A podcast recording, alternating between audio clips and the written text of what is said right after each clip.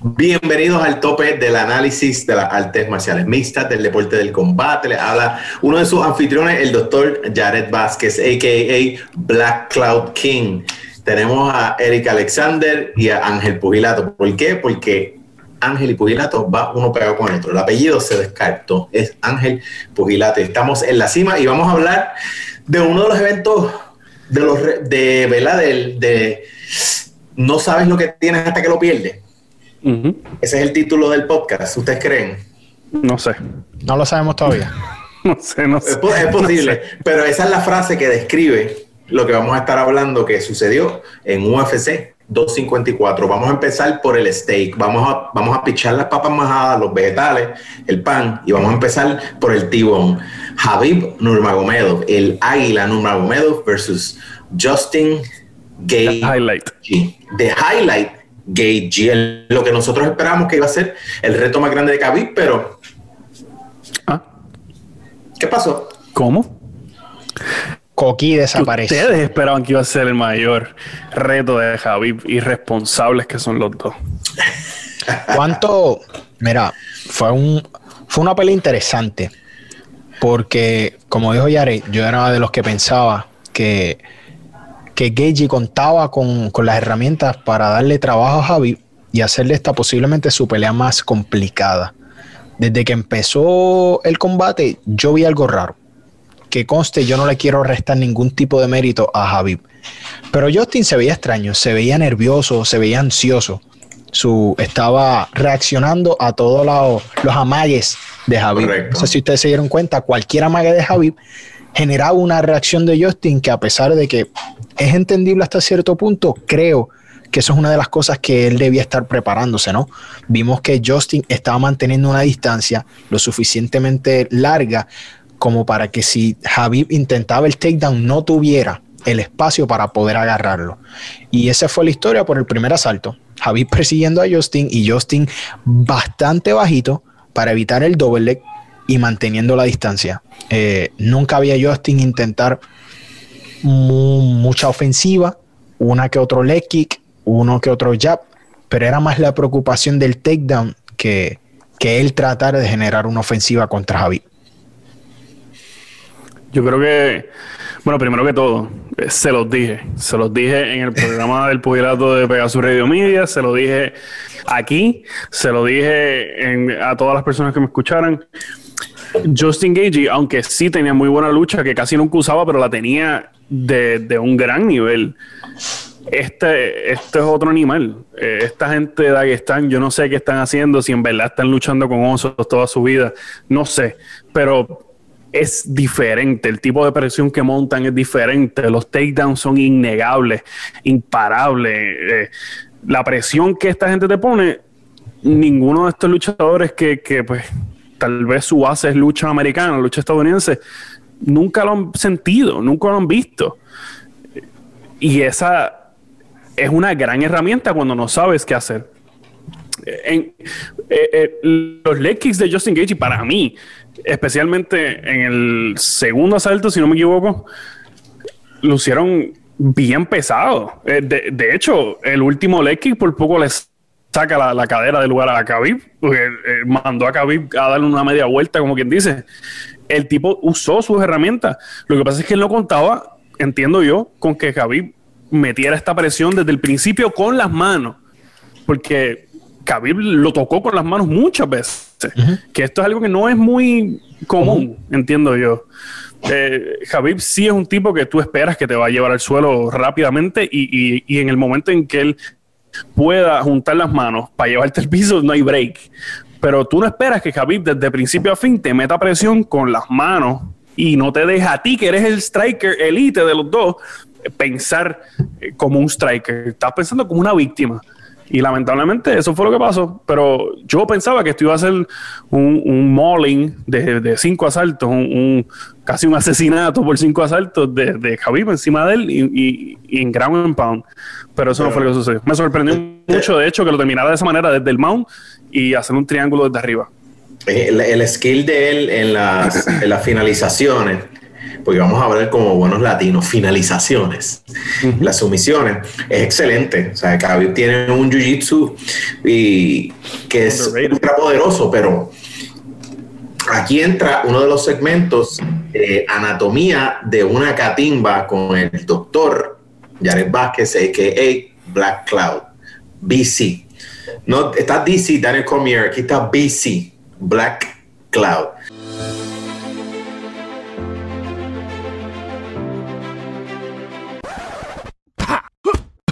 Anatomía de una catimba con el doctor Nube Negra. ¿Qué pasa? Khabib es repetición. Khabib a través de toda su vida ha estado jalando cosas hacia su cuerpo. un oso. Es, el, es un movimiento y es un movimiento bien básico. Alar contra su cuerpo. Eso se llama abducción. Abducción.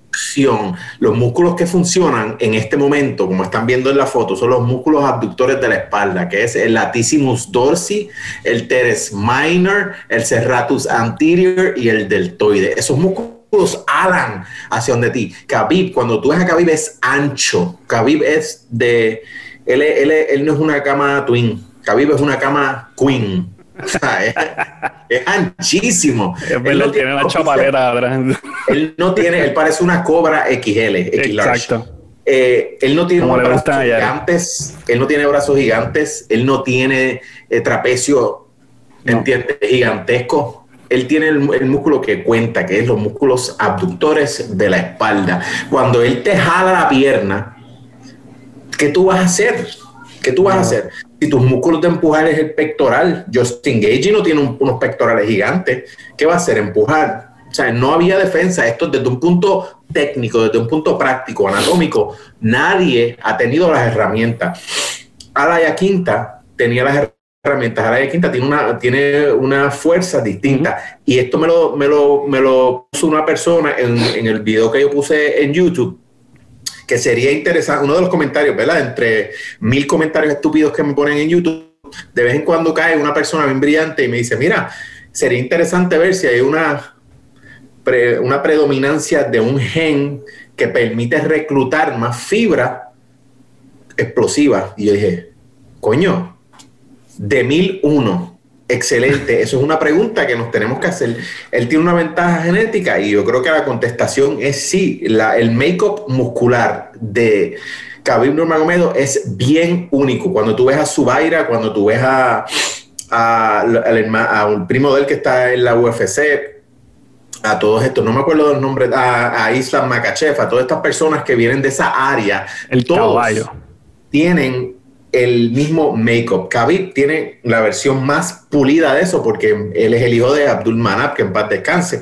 Ese nene estuvo entrenando desde que salió del útero y le cortaron la, eh, el cordón umbilical. Así que todo este tiempo nosotros hemos querido que Khabib pierda y todo este tiempo no iba a perder porque tiene un set de herramientas y durante su carrera aprendió a utilizar su striking que no es tan rudimentario para esconder su intención verdadera.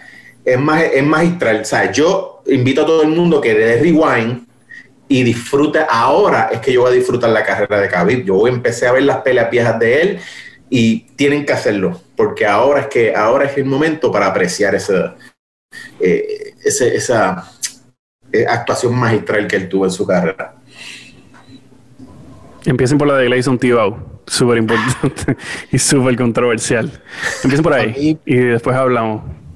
Es un fenómeno único. Único. ¿Qué impresionó de, él? Además de su, su mentalidad. Él, hay algo que a mí me encanta de él como peleador y es que cuando él entra en el octágono, no hay nadie mejor que él. Y él lo sabe. Eso es una de las cosas más impresionantes. Las personas que han competido, no importa cuán competitivo tú seas, siempre hay esa duda, ese nervio. Javi pareciera no tenerlo. Parece que en el mundo de Javi eso no existe.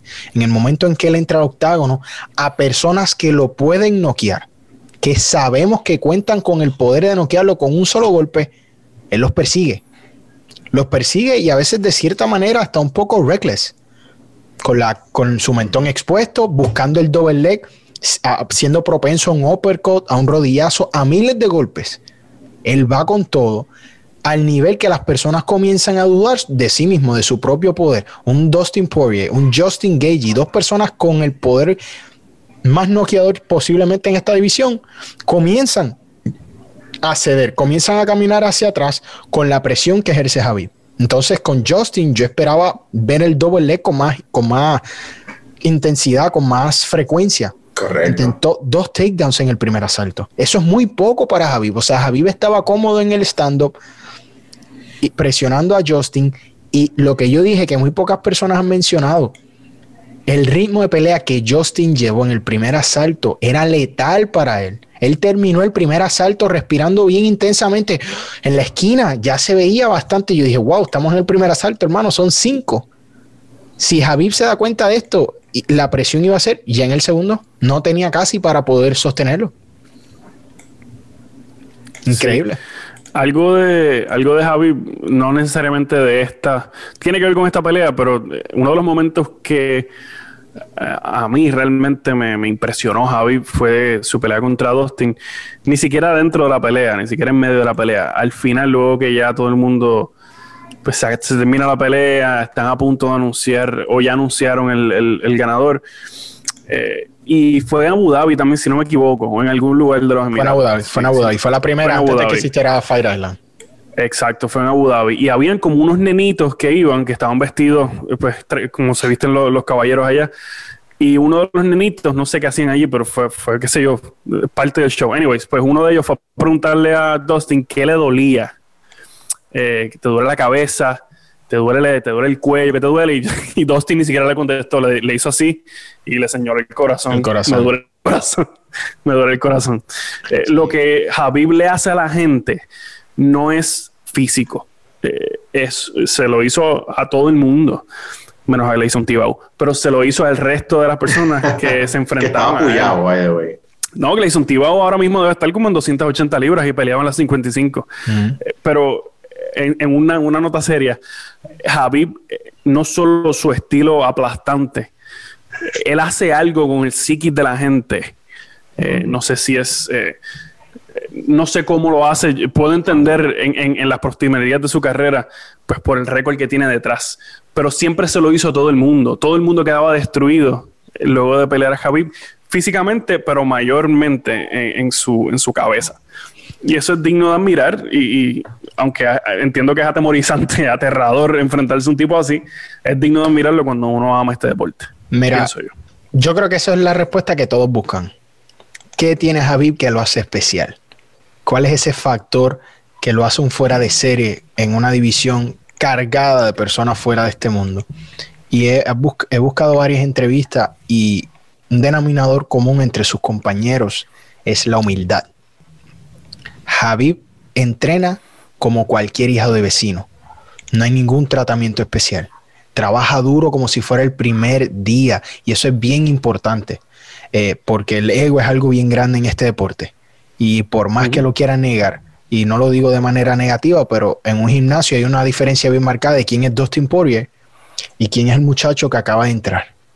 Según dicen todos sus compañeros, donde Habib entrena no es así todos hacen lo mismo. Él participa de los mismos drills que participa cualquier otra persona que esté entrenando en el mismo gimnasio. Y eso habla muy bien de él, porque el hambre es una de las cosas que se pierde cuando llegas a, la cúspide, llegas hasta la cima y el hambre se pierde porque tú eres la competencia, tiene, tú eres la persona con quien la gente se mide cuando están entrenando. Y Javi de alguna manera encontró la forma de seguir motivado, de seguir con hambre y eso lo, fue lo que lo mantuvo en el tope. Muchas personas trataron y, yo sé que hay un, hay un intenso debate actualmente en el Internet sobre si es el mejor o no, y eso vamos a hablarlo en unos minutos, pero era, es alguien especial. Es alguien especial poder retirarse invicto en el UFC, en posiblemente la división más complicada en el mundo entero, es algo grande. definitivamente. Y Khabib eh, dejó un legado eh, increíble. Una, siempre fue respetuoso a su papá y que era su coach, y eso es lo que lo hace diferente. Eh, yo creo que si tú te pones a buscar a Khabib cuando tenía ocho años, a Dustin Poirier cuando tenía ocho años, a Conor McGregor cuando tenía ocho años, es muy posible que Justin Gage pues haya estado en el deporte también. Desde los pero la años. mayoría de los oponentes, la mayoría de los oponentes de Khabib no, no, o sea, no, no tienen una carrera completa de- del deporte que los hace dominantes en, en- en las artes marciales mixtas, como Khabib lo tiene. Eh, en, en este punto está un hay un fallo bien grande que tuvo Justin Gaethje porque él tiene lucha americana y folk style wrestling eh, que supuestamente iba a utilizar en esta pelea y cuando el primer round le gastó las baterías, él estaba en un por ciento. Si él fuera un celular, él estaba en un por ciento y ya pagándose. Porque cuando yo me di cuenta, cuando Khabib le hizo el derribo, le hizo el takedown, en el último, los últimos 10, 15 segundos del round, ya tenía eh, la cara de pescado, pescado de freezer. O sea, cuando tú sacas el pescado del, del lago que está boqueando, ya, ya estaba así, yo dije, ah, esto no, no, lo que la gente piensa que va a pasar, no va a pasar. No. Ya yo, le- ya yo le había dado la, la- la victoria, era cuestión de cuándo. La sangre ya estaba en el agua, era cu- cuando te iba a comer el tiburón. Así que eso en un solo round, brother, en un solo round, y él logró gastarle todas las baterías a, a Justin con presión psicológica, con presión física, no reaccionando cuando los golpes le daban. Él no reaccionaba, él se molesta. Yo lo dije en, un- en uno de mis videos, que Khabib parecía que él ya tenía planes para después de la pelea Es verdad. o que, o que no le dijo a la esposa que iba a pelear y dijo, no, I got to, I have to go home to my wife, she doesn't know me, ¿entiendes? Que, que- con el celular, ¿entiendes? Javier, Javier Méndez, Javier Méndez tenía el celular diciéndole, mira, te está llamando. Y Y ahí fue que apretó, y ahí fue que apretó. Me tengo que ir. Y ya, gana. Se fue por ahí para abajo cogiendo. Alhamdulillah. I have to go now. I can't go to conference. I I have to go. I have to go. We're calling. Dice, yo siento. yo- bueno, todos aquí sentimos la presión esa de, de- Sí, de la doña está llamando. Me tengo que ir. irme ahora. Es a- ayer. Mira, es interesante porque entonces uno empieza, luego de ver ese display de Javib, tú piensas, no, uno lo único que empie- empieza a hacer es especular. ¿Quién podría ser esa persona? ¿Quién habría sido tal vez el combate más complicado? ¿Quién le podría dar problemas? Y tú buscas y buscas. Y yo solo pienso en una persona que tal vez me hubiera gustado ver, ¿Quién? Max Holloway. a pesar de que era short notice, me hubiera interesado ver qué puede hacer Max Holloway, que tiene uno de los mejores takedown defense. Es conocido por que es casi imposible llevarlo al suelo. Y su striking está en un nivel también especial. Entonces, porque yo lo que pienso es a, a Javib, a- la gente tenía que faltarle respeto inmediatamente y con- comenzaba ese combate. Tenían que poner una semilla, aunque fuera, para que él fuera un poco más dudoso en el momento de, de tratar de penetrar tu guardia, de tratar de acercarte. Y nadie lo hizo. Justin tuvo, el mom- tuvo la capacidad, pero cuando vi que Justin hizo dos swing a lo Deontay Wilder, se me fueron absolutamente todas las esperanzas. Sí, la, botó la técnica por la ventana, tiró dos swing que yo estaba aquí, mira, mi camisa hizo así. te abanicó, te abanicó. Me abanicó la Es que no es lo camisa, mismo. loco. La técnica no va a ser la misma cuando tienes a un tipo como Khabib que te está metiendo una presión inusual. Inusual incluso para él. Claro, súper, súper inusual. Es una co- la única persona, y no estoy haciendo una súper comparación, pero que, que me recuerda en ese estilo, es um, Gennady Golovkin. Gennady Golovkin cuando estaba do- dominando los pesos medianos era exactamente como Javib. Tú sabías lo que iba a hacer y Gennady Golovkin te presionaba y tú no encontrabas qué hacer, no, no le encontrabas lógica a su estilo, no encontrabas y cuando te tocaba a dormir. Era un estilo bien similar, pero siempre, siempre, siempre existe una manera. Javib se retira invicto, lo más alto y sé que le duele, sé que hay personas que le duele, sé que hay muchos detractores, pero lamentablemente para usted se acaba de retirar el campeón más dominante en la historia del UFC. Y el que diga lo contrario, que me escriba aquí, que vamos a tener una conversación. Una, una discusión. Porque Claro. la, la- está la área de los comentarios. La área de los comentarios de, todavía en la cima no estamos tan tóxicos, pero en el canal de Octagon Doctor, en el canal de Liga Combate, en el Tóxico, canal tóxico. de. eh, inclusive en el canal de Pugilato, es tóxico. Es un ring, es un ring eh, con piso de fango y alambre de púas, y hay unos ceborucos ahí adentro. que son especiales. Los ceborucos. Ceboruco. Son- los queremos, pero. Rabo ustedes se de guillan, yuca. Ustedes se guillan. Usted es Hubo un uno, que, hubo uno que se tiró el comentario, ah, por fin se, se retiró el peleador más aburrido de la historia. Yo, me, yo le digo dos puños a la computadora. Ese es el mismo tipo que ve una pelea de Irland y Lara y dice que es aburrido. Un rabo de yuca. Vaya a saber otra cosa. Vaya a saber badminton. Vaya a ¿Qué hacer... personas-. Hay una, hay una diferencia. A mí me han acusado de, de ser hater de Javi, por decir algo. Y ese es el problema que nosotros, nosotros las personas que hacemos esto, nos exponemos a que cuando ofrecemos nuestra opinión o nuestro punto de vista, rápido lo quieren tergiversar. Ya porque yo dije que el pesaje de Javi fue algo raro, ya me cayeron a decir que yo soy un... Miren, yo admiro a Javi como admiro a, a cualquier otro peleador, pero mi posición aquí, yo no soy cheerleader de Javi, yo no soy cheerleader del UFC ni de Bellator. Yo digo lo que veo y digo mi opinión. Si a usted no le gusta, hay un millón de canales más. Sencillo, no, es que es la verdad. Pero Sí, al pan pan y al vino vino. Hay cosas que pueden ser opinión y hay cosas que simplemente no. Lamentablemente. Y, me voy a los puños, a las patadas, nos vamos a, a los- a las trompas. Javi es el campeón más dominante que ha pasado por el UFC. En el UFC perdió un asalto. Oficialmente. Un solo asalto en 13 combates. Tres defensas titulares. Uno. Deberían ser cuatro, pero por el revolú este de, lo que pasó con Alaya Quinta, Max Holloway última hora, pues son tres defensas. Esa no fue pelea titular. Pero vamos, nadie ha logrado dominar en su reinado, por corto o largo que haya sido, a sus oponentes de la manera en que Javib lo ha hecho. No, fue increíble y es una cosa que es de admiración, es de admiración. Así que pongan sus cosas tóxicas aquí debajo de este también. Pero mira, ponernos los guantes de los comment section y tan, tirar. Y ellos dos le tiran, yo no, yo soy referee. Yo estoy afuera como doctor, me pongo el estetoscopio, pero mira, Eric Alexander Elías en el pugilato, se van con ustedes a los puños. A mí me gusta la He cuestión. dicho. Ahora, depende, si están hablando mucha ignorancia, tengan por seguro que no les voy a responder. No voy a gastar mi tiempo para, para educarlos. Si usted Bueno, está ya aquí... de, de- No, no, no, no basta. de. No, no, no basta porque ahora falta la discusión. Y el que Puede gane, estar vamos a Javi- regalar un nuevo teléfono. Bueno, le vas a regalar, a mí no me metas en estos quilombos. El doctor Negra un va a regalarle, doctor. Yo, yo no estoy aquí. Él con está aquí cero- boyuco. Él está aquí Sí. boyuco porque él, Se graba, emociona. él, él es productor, él es productor de se películas de emociona y se va a Switch. También tenemos, también tenemos máscaras oficiales de la Cima Podemos-. Puede haber una discusión de que Javib es el mejor de todos los tiempos. Bueno, ahí John Jones, John Jones se fue, él se dio un 25 ayer y estuvo, se fue a Switch. Tan pronto ganó Khabib, él se fue en brote.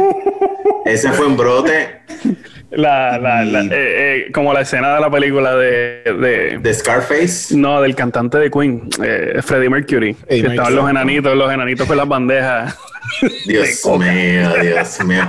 Es que, es que John, Jo- John Jones simplemente, fíjate, la yo pensaba que Conor McGregor iba a ser el que iba a estar hablando y que iba a dar un montón de tweets y que se iba Yo a ir también. en switch y Yo que también. se iba a ir en brote y fue bien respetuoso.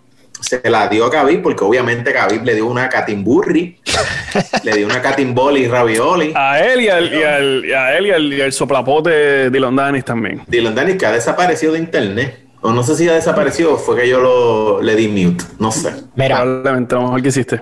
John Jones es ese hermano que sabe meterse en problemas solo. Entonces él, él se tropieza. Ustedes han visto el meme de la bicicleta y el, el mismo que está corriendo se mete un palo en la rueda del frente y se va de boca y culpa Sí. al mundo. Ese es John Jones. Este es John Jones. Ese es John Jones y voy a explicar por qué. Oye, John Jones no tiene que hacer su caso para ser considerado el mejor de todos los tiempos. Defensas titulares, longevidad, limpió la división como nadie lo ha hecho, tampoco ha dejado dudas, tiene combates cerrados, eso es cierto, pero tiene las victorias de su lado. Para mí, John Jones es un caso fijo de que puede estar o ser considerado el mejor de todos los tiempos. Cuando tú eres una persona con el récord de John Jones, tú no tienes que andar rogándole al mundo que te metan en esa lista. Mira, ¿sabes qué? Deja que la persona disfrute su momento. No trates de robarle el brillo porque pareces un niño maleducado y engreído. Yo creo, como lo he dicho antes, John Jones posiblemente es el mejor de todos los tiempos. Chévere. Yo pienso que John Jones merece ese puesto más que Javi, porque tiene más longevidad, más defensas titulares y más tiempo en la división. Estoy 100% seguro de eso. Pero el muy huevón sigue cagándolas el mismo en internet, contestándole a todas las personas que le dicen algo. Oye, chico, ¿qué, ¿qué hace John Jones? Un momento, ¿qué haces? ¿Qué, qué mierda? O sea, que estamos diciendo que el, que el, el Guayadera Award de esta semana le pertenece John a Jones. Eh, eh, se lo Oh, ganó. definitivo. Se lo ganó inmediatamente empezó el combate. Termina el combate, él le da el crédito a Javib. Y en el momento en que empiezan a salir los tweets y la opinión pública a decir se retira el mejor de todos los tiempos, a John Jones se le prendió una llamita. Le dio un fuego intenso por dentro que no lo dejaba y empezó a tuitear ahí descontroladamente. Por favor, chico. Tú no tienes que estar haciendo eso. ¿Tú viste a George St. Pierre molestarse? ¿Tú viste a No, Anderson pero lo Silva? vi. No, no, no, no, pero lo vi inmediatamente entrevistarse inmediatamente con Ariel Hewani. ¿Pero de quién eso es culpa? ¿De, de Ariel? ¿Y, ¿Pero Mm, No viste la sé. entrevista? ¿Viste la entrevista? No, no lo vi, no lo vi. Chico, no dice nada. En la entrevista él puramente le da todo el crédito. Él inclusive Claro. habla de una vez que fue a Rusia y Habib le pagó un cuarto aparte en un hotel separado para que los fans no lo, deja- le- lo dejaran Lo dejarán tranquilo. lo dejaran tranquilo. Entonces él no, no utilizó ese espacio para fijar la luz pública en él. Al contrario, utilizó Claro, no, ese y jamás- espacio y yo no creo- para darle el crédito. Jamás lo haría. Yo, George eh, no está Russia- cortado de Es esa un tipo manera. con mucha clase. Sí, sí, no haría Sin eso, embargo, de todas John las Jones, personas del llegó, mundo. John Jones llegó tarde. Tú, tú sabes cuando tú ibas a alm- a almorzar en Puerto Rico y, y si el almuerzo empezaba a las 10 y media y tú llegabas a las 11 y 15, estaba el, el empleado como Recogiendo, raspando la olla. Pues cuando John Jones llegó a la fila, ya habían sacado la olla. No había, había Ah, cero está fuego, empatía. está- Sí, había la, la- cero, la bandeja con agua. cero empatía para John Jones. El tipo es egocentrista hasta, el- hasta la uña. Y eso es horrible, loco, para un tipo que representa un deporte y que tiene el sitial que él tiene. Eso es horrible. Es una persona Digo, que pero no también lleva es un este- tipo que, que, que en su comunidad se, es- se testifica de, de John Jones, de cuán bueno ha sido con, la comunidad, con los negocios locales, etcétera, Con etcétera. más razón no tiene que hacerlo. Cuando tú eres tan bueno, brother, tus acciones hablan por ti. Es como a Habib. A Habib en muchas ocasiones se le ha asociado con el dictador chechenio este, no recuerdo el nombre. Pero Una oye, rata. cada vez que Javib está en el Este, octágono, el Kadyrov. tipo, Kadyrov, pero cada vez que Javib está ante cámaras o en el octágono, brother, él demuestra demasiado respeto por sus oponentes, demasiado respeto por el público. Independientemente de lo que suceda, Javib ante la luz pública es un tipo muy respetuoso, un artista marcial hasta la uña. Terminó el combate y a, a menos que tu nombre sea Conor McGregor, él va donde ti, él te abraza, él te da mucho respeto, nunca habla mal de ti. Oye, ¿por qué no pueden ser todos así? John Jones, ¿qué haces? Que John Jones es un soplapote. John Jones. Ese argumento Mm, es John bien Jones es complicado. calle. John Jones es calle. Ese que no argumento dude. es bien complicado. Para mí.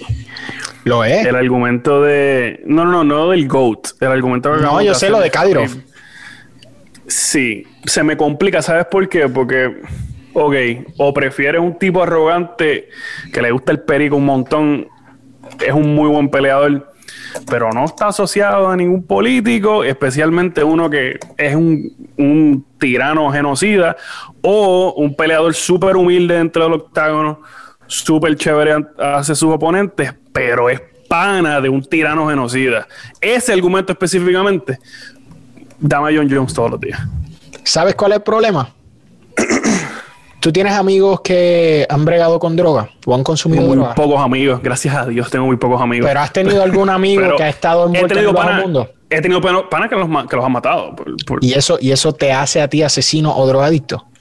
Lo mismo, Eric Alexander. Es lo mismo. Estás la misma juzgando, conversación. estás juzgando la amistad. Estás juzgando la amistad por los pecados de la otra persona. Yo no te estoy diciendo que apoyo a Kadyrov ni whatever. La cultura de ellos es muy distinta a la nuestra. La manera en la que ellos crecen vienen de países que son machistas abiertamente. Son países que te lo dicen. Aquí manda el hombre y así. La cosa es así, así, así.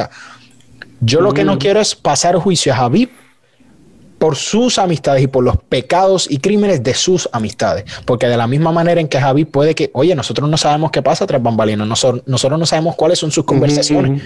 Lo que Javi me ha mostrado a mí es respeto y ser una persona eh, bastante dedicada al deporte y respetuosa.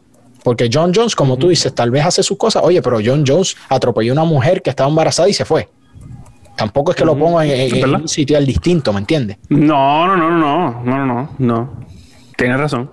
Pero si estamos hablando de esa, de esa sola situación, porque Claro. podemos, todos hemos tenido amigos eh, súper estúpidos que hacen estupideces y que venden drogas. Pero de eso a ser un tirano genocida Claro. hay que jalar. No, claro, son diferentes. Es mucho. Claro. Pero, y digo, yo, todos los atletas deberían mantenerse lejos de los políticos, punto. yo, pienso que no debería, que, yo pienso que ningún ser humano debería tener amistades con un político. Ese- eso es lo que yo pienso. Sí. Pero eh, no todo el mundo piensa como yo. Y, y- ¿Sabe? pues, ¿Sabes algo que no se menciona y, y la gente cree hasta cierto, pero pienso yo que no lo internalizan? Javi posiblemente sea uno de, la- de los atletas más famosos en el mundo entero.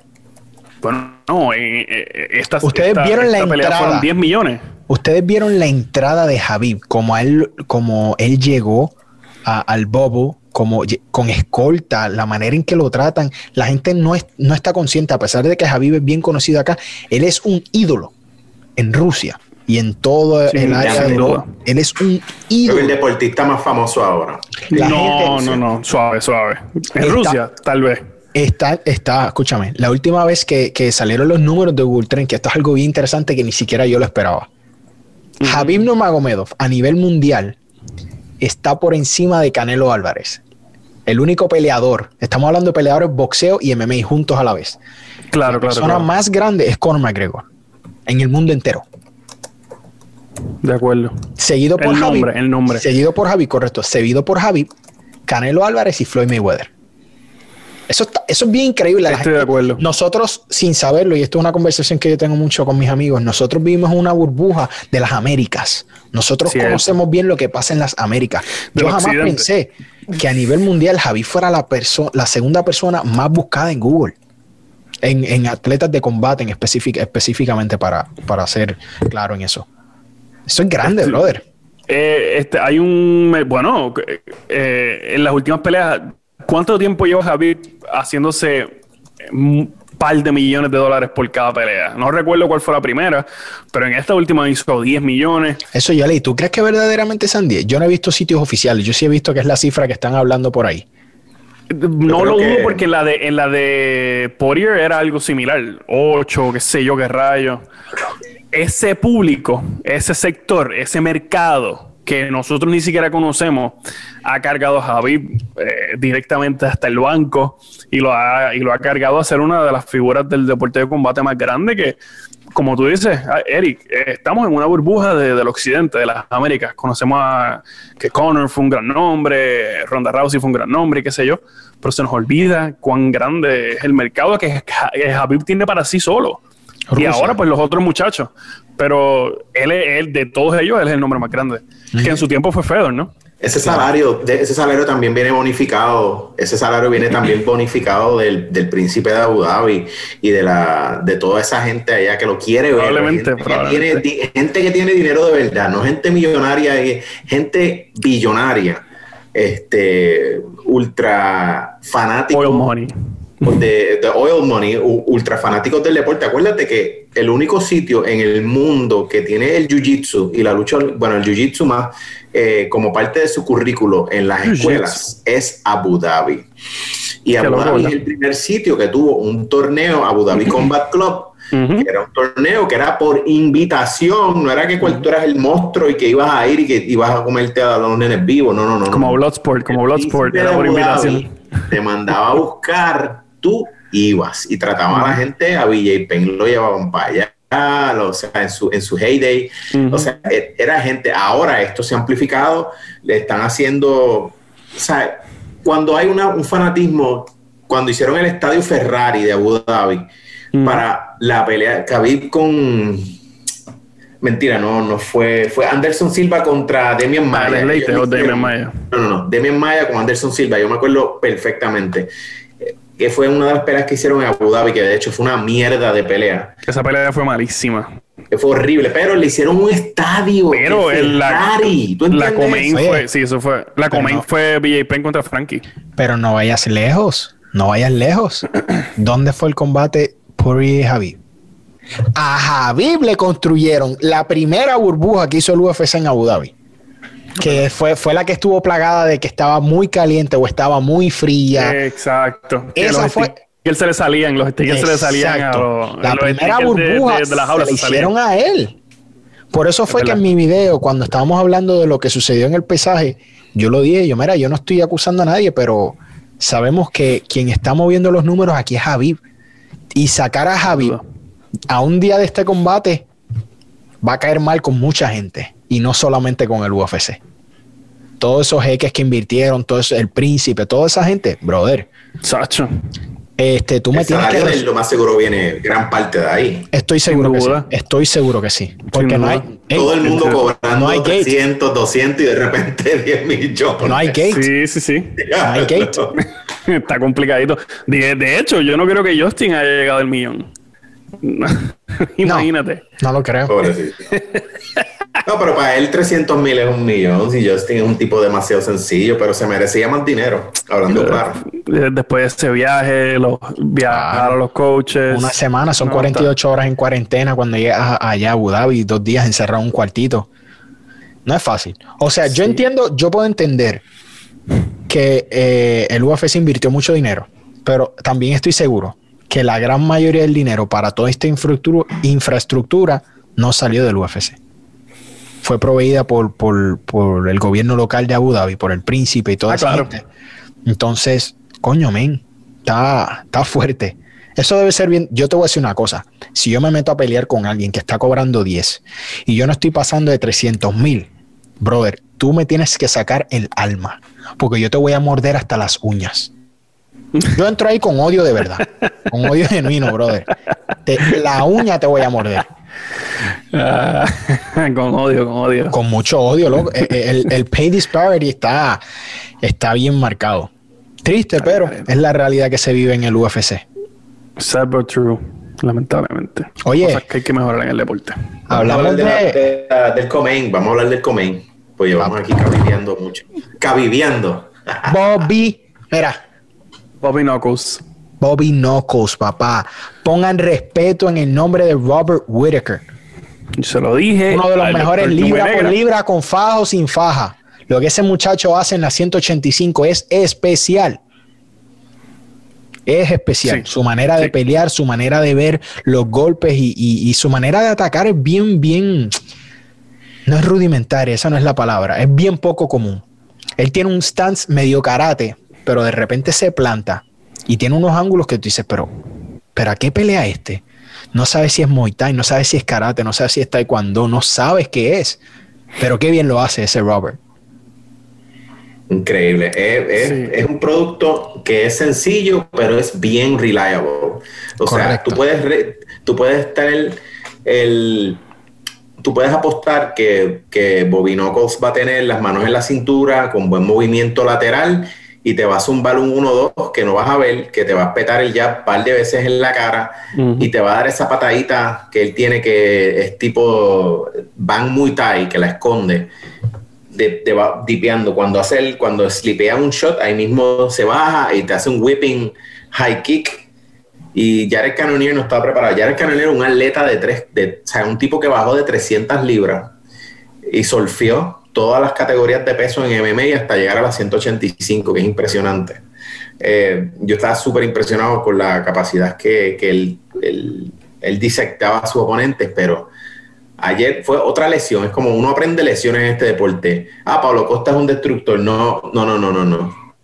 Adesanya es un sniper. Y un sniper contra un escopeta. I told you so.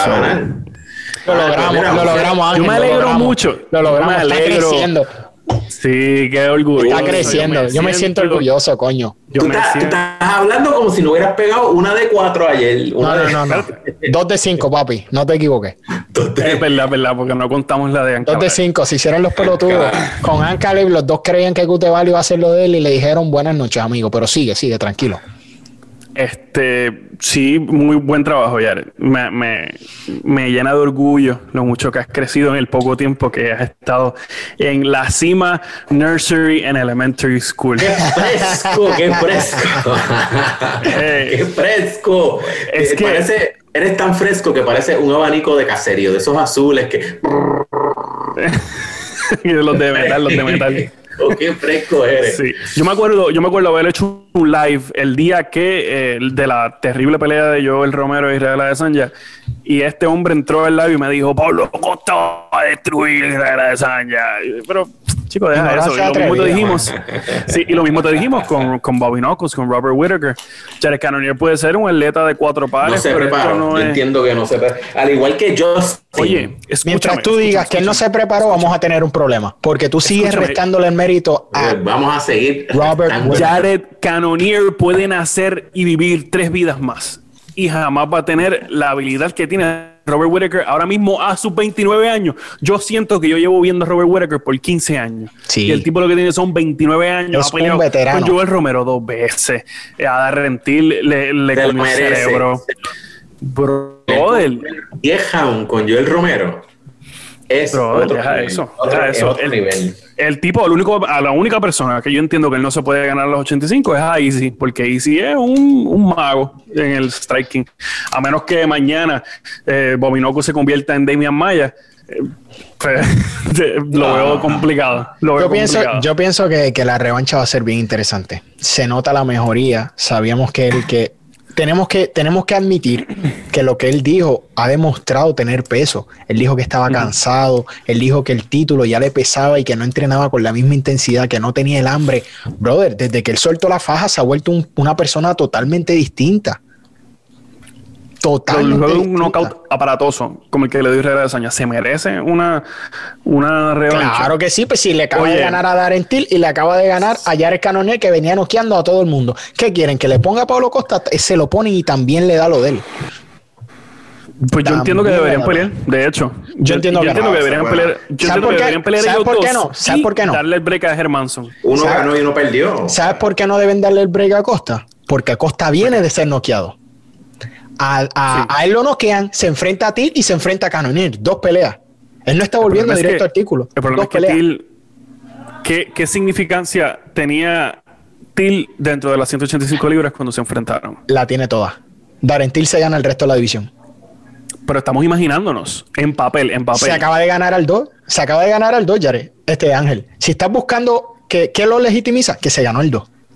Hizo dos peleas. Luego, luego, luego de haber perdido, luego de haber perdido, hizo dos peleas complicadas. Porque Darren Till, in- independientemente de como tú dices, lo que signifique, es un oponente complicado en las 85 y eso no es, eso es conocimiento público.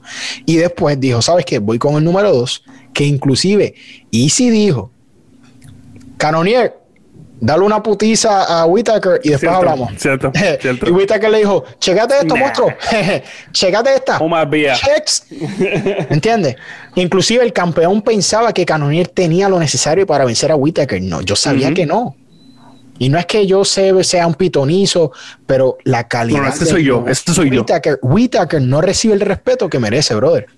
Whittaker se metió a la jaula del león con un tipo que debutó en los pesos pesados, destruyó gente en los pesados, destruyó gente en las 205, acabó con las 185 y Robert Whittaker le dijo, "Mm, chécate como el Reaper te hace el canguro en la cara. Boinks. Yo creo que Robert Whittaker no, no merece el respeto Evidentemente, tenemos aquí una persona que no le da el respeto que Robert Whittaker se merece. Pero Eh, la bueno, nube negra, la nube negra, la nube ¿Qué se negra todavía es un proceso.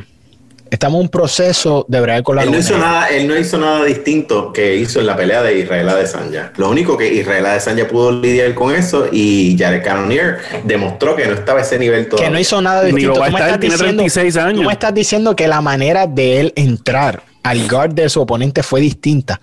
Usted no sea ignorante, caballero, no sea Él atrevido. fue más, bo- él fue más enfocado en la pelea de Israel Adesanya, pero no es lo mismo. Claro. La temática de MMA. No sé si abogado, lo que pasa es que cuando tú te enfrentas al mejor striker que ha parido el planeta en las 185 libras, Es Switch, te Switch vas a ver contra. así. Te vas a ver Switch- así. Switch contra un Southpaw, porque estaba peleando Southpaw, ya eres canonero, o sea, un peleador Switch que pelea cambiando su stance, es muy más difícil entrarle que un peleador que está, Bobby Knuckles le entró con el jab, porque acuérdate que el pie, de lo- el pie derecho iba con el pie izquierdo de, de Bobby Knuckles, está Orthodox contra Southpaw, y eso ¿Por estaba te- entrando all day. ¿Por qué te cuesta simplemente decir que Robert Whittaker es uno de los mejores middleweights ahora Es mismo? un Es dolido. mucho mejor que Jared Cannonier. ¿Por qué te molesta? Mira, ¿Por tú prende un velón, prende un velón y pídale a todos los santos que no te crucen a tu Pablo con el Reaper. Porque entonces Pablo Ah, se ya, desinfla. Pablo, Pablo, Pablo se retiró y yo recibí un mensaje de texto que de tantas humillaciones en, en- ahora mismo se cambió el nombre, se, se llama Pedro. Se Cos- Pedro Gomalayo. Costacense. Pedro Costacense. Le cambiaron el nombre. No, y yo- tiene otra carrera. El tipo está haciendo piraguas en Ahora es contable. Paraná, en Brasil. Dejen ese es hombre contable. tranquilo ya. Dejen Ah, ¿verdad? ¿verdad? A mí me gusta. A mí me gusta lo que hace Whitaker en esta, esa desequilibración que hace Whitaker, porque estamos acostumbrados a que de camino al título siempre está este gatekeeper, que es el que le ganaste a este tipo y vas por la faja. Entonces la gente pensaba que se iban a apuntar la chatita con Robert. Pierde con Easy, llega a dar en Till y dice, "Mm, me la voy a aportar con el australiano, chécate esta. Y después viene el bro del Canonier y dice, "Mm, me la voy a apuntar con el... Nada. Mm. Tienen No, no, que no. vencer a ese chamaco y no pueden. La única persona que lo ha hecho convincentemente fue Israel Adesanya. Yo no sé si, yo no sé si Gatekeeper, Eric. No, sé por eso si- te estoy si- diciendo, estamos acostumbrados a la imagen del gatekeeper. Yo no estoy diciendo que Mm. lo sea, pero Sí, estamos no, no. acostumbrados. Top- y Robert le está arruinando los planes a todo el mundo, porque Sí, está pasando lo mismo que con Engano. ¿Me entiendes? Está el campeón de la división. Obviamente no es el mismo nivel de, de- de destrucción, pero está el campeón de la división, que sabemos que es un campeón legítimo, y está esa persona sentado en el número uno que no deja que absolutamente nadie le quite la silla. Y yo, yo creo que así de campeón bueno Easy. a pelear. Claro. Así de bueno es Israel Adesanya. y así de bueno es Whitaker. Si yo, no estoy, es muy bueno. si yo no estoy equivocado, aquí podemos ver hasta una trilogía, brother. Así de, así de bueno es Whitaker. Tiene Whitaker que hacer va a algo ser- magnífico en la próxima pelea. Porque tú dijiste Tiene que algo clave. ganárselo convincentemente. Tú dijiste algo clave, brother. Tiene 29 años. Tiene 29 años. Él está en Eso su no tiene prime sentido. físico, loco. Y acaba, ya él, ya él pasó las peleas más peligrosas, en mi opinión, ya él las pasó, que fueron dos peleas con el animal de Joel Romero. Ya enfrentó a Israel Adesanya, ya enfrentó a Darentila, a Jared Cannonier, que son los tipos grandes y poderosos de esta división. Ya yo creo que si lo que él tenía era un poco de jitters, inclusive vamos a decirlo con Adesanya, si lo que tenía era sus jitters, porque Israel Adesanya mueve mucha gente. Oye, ya la segunda ¿Qué estás puede ser algo diferente. ¿Qué estás haciendo ahora Yo mismo? estoy haciendo un análisis, lo que hago siempre. Ilustrarlo, no dejar, no dejar que su juicio sea nublado por el doctor Nube Negra y el fanatismo, ¿viste? Estamos siendo objetivos. Robert Whittaker tiene la que- capacidad de hacer un mejor combate con Israel Adesanya. No estoy diciendo que lo va a noquear, no estoy diciendo que lo va a hacer lucir mal, estoy diciendo que tiene la capacidad y el talento para hacer un mejor segundo combate y que puede ganar. Eso estoy diciendo. Cuando dos personas se enfrentan y la- el primer resultado es catastrófico, de parte, o sea, catastrófico dándole una victoria al tipo que es mejor, pues la revancha, exacto, conceded, pues la revancha tiene que ser, y usualmente es increíblemente peor que la primera. Cuando el que ganó la primera es mejor y simple, oye, decir que Israel Adesanya es mejor que Bobby Knuckles no es una falta de respeto. Yo, yo pienso que el segundo mejor middle- middleweight tiene que ser Bobby Knuckles, pienso yo. Ok, tú me estás Y hablando. lo que pasa es que la brecha, lo que pasa es que la brecha es demasiado grande. Entonces tú me estás diciendo Entre que no dos. existe nadie en el middleweight que pueda ganarse a Easy. En los próximos dos a tres años, yo pienso que Easy es intocable. A menos que haga una loquera y se vaya para las 205 libras, ya eso es otra cosa. Tú me acabas Pero de dar un ejemplo y yo tengo una respuesta bien inmediata. Tú me acabas de decir que regularmente cuando pasa algo así en un, en un primer combate, el segundo es peor. Nate Díaz rindió a Conor. McGregor en su, pre- en su primera pelea. Y en la segunda, Sí, Conor McGregor se la mandó a guardar chévere por cinco asaltos. No es lo mismo. Estamos en el MMA y estamos hablando de demasiadas destrezas. Yo no te estoy diciendo que no, pero aquí no podemos Pero tener memoria corta. No podemos tener memoria corta. Kelvin Gastelum, un 170 inflamado, le dio la pelea más complicada de su vida a Israel Adesanya. ¿Tú me estás ¿Cierto? diciendo realmente que Robert Whittaker no puede hacer eso? Vamos a ser objetivos, piénsenlo. Lo que Bueno, pasa es es que, que en los últimos tres combates, Israel Adesanya pues le ha arrancado la cabeza a sus oponentes y uno tiende a olvidar esas peleas donde pasó más trabajo, donde pasó un poco de trabajo con Vettori, ¿me entiendes? Tipos grandes. Claro, eh, el, el mismo ejemplo que te puedo dar con Javi y Gleison Tiva, que no es por vacilar, pero fue la, hasta donde yo tengo entendido la pelea más apretada de Claro. la vida de Javi. Y con tipos de mucho mayor nivel y mucho mayor nombre, mejor. se los paseó, pero paseado. Eh, el mismo Dustin, por encima, niveles por encima de Gleison Tiva. La única diferencia es que en la, la brecha que hay entre el combate de Gleison Tibau y los élites de la división es mucho más grande que la brecha entre Malvin Vettori y un peleador como Kelvin Gastelum. Israel Adesanya Sí. no lleva 10 años en el UFC. No. Israel Adesanya llegó y en dos años estaba luchando por un título. Él lo hizo bastante rápido, entonces sí ha crecido, sí ha mejorado. Oye, pero la pelea de, de- de Kelvin Gastelum no fue hace tanto. Tú no eres siete peleadores diferentes en este espacio que ha pasado entre ese, entre ese Claro. Por eso yo Claro, pienso que un Bobby Knuckles, con más cuidadoso, obviamente, porque sabemos que Israel tiene el poder para noquearlo, puede hacer un combate bien interesante porque su striking también es complejo. Y hay más herramientas que él puede utilizar para complicarle la noche a Israel. Lo que pasa es que no es el. No, eh, Easy está niveles por encima de eh, Bobby y el resto de, los- de, las personas. Estoy Bobby, se Bobby es muy bueno y Bobby está a niveles por encima de gente como Rentil y hasta el mismo Kelvin Gastelum. Y eh, para, para girar el punto de Kelvin Gastelum, hay veces que hay veces que tienes un tipo así en la división que al mejor le da una mejor pelea que el resto de la división cosas que yo no entiendo, pero pasan en diferentes, en diferentes deportes de combate. Yo, yo no sé si el Gastelum y Easy pelean una segunda vez y sucede lo mismo. Pero yo, sí estoy sí. seguro, yo sí estoy seguro que si Easy y Whitaker pelean, el resultado va a ser similar. Guárdamelo, guárdame este resultado, guárdame este, clip, guárdame este clip, porque esto lo vamos a usar en cuestión de meses. En enero o febrero vamos a estar hablando de esa revancha, porque ¿Te imaginas que lamentablemente, Whitaker le arranque la cabeza de Herrera en el primer asalto? Y yo aquí. loco, se, mueve, se acaba el mundo, se acaba, se acaba el mundo literal. Porque ahora Me enfermo, mismo, me enfermo y no vengo. eso es algo para cerrar, eso es algo interesante. Habib saliendo por la puerta, obviamente se vuelve a abrir la puerta para que Conor regrese y se establezca como la, la- la figura más grande. Pero está Israel Adesanya, que es donde los chips se están invirtiendo últimamente, ¿me entiendes? Se perfila ser la próxima gran estrella de la promoción. Una derrota en este momento de su carrera no sería devastadora porque ya le está bastante establecido. No sería lo que le pasó a Sugar Sean O'Malley, pero Uh, saluditos a Chito, saluditos a Chito Vera.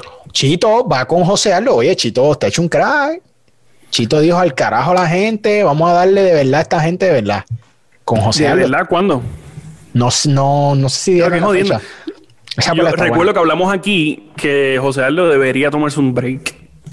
Y Chito recuerdo no está lo hablamos. nada fácil. Y Chito, Chito no es ese break que un- necesitaba.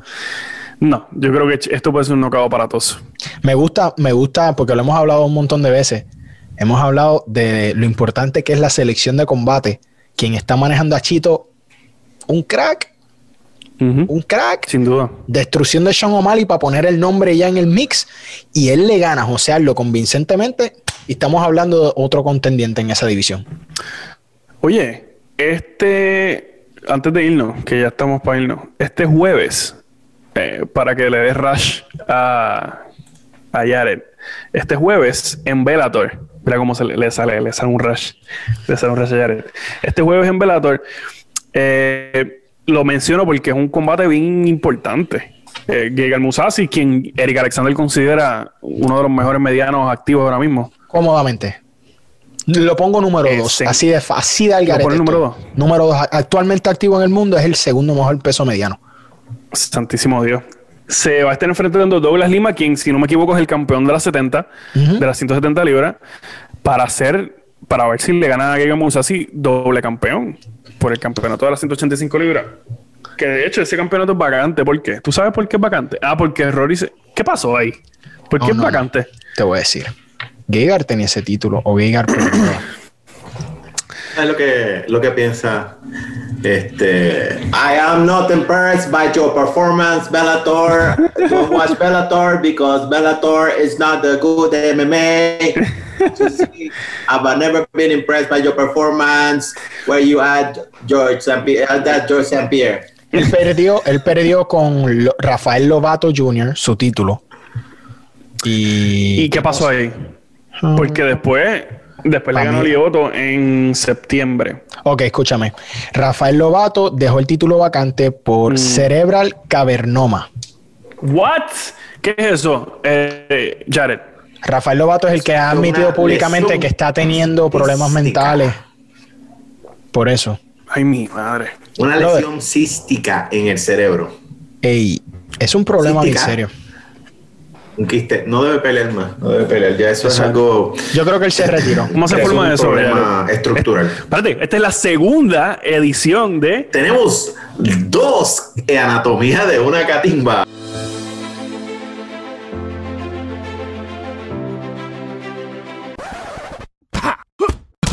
Anatomía de una catimba con el doctor Nube Negra. Esta es la segunda. Tienes que recordar que los peleadores brasileños tienen muchos problemas con parasitosis en Brasil. O sea, Brasil es un país muy, muy bueno, pero también en ciertos aspectos no tiene tanta sanidad, así que hay muchas, eh, muchos problemas infecciosos que pueden causar estas condiciones o simplemente una condición, una predisposición genética, pero un cavernoma es así como la palabra lo describe, un espacio quístico en el cerebro. No se sabe si está lleno de fluido, de líquido, no se sabe si es un espacio que está vacío, pero lo que hace propenso es que tiene friabilidad, o sea que es un espacio que puede sangrar más de lo normal, que un cerebro que no lo tiene.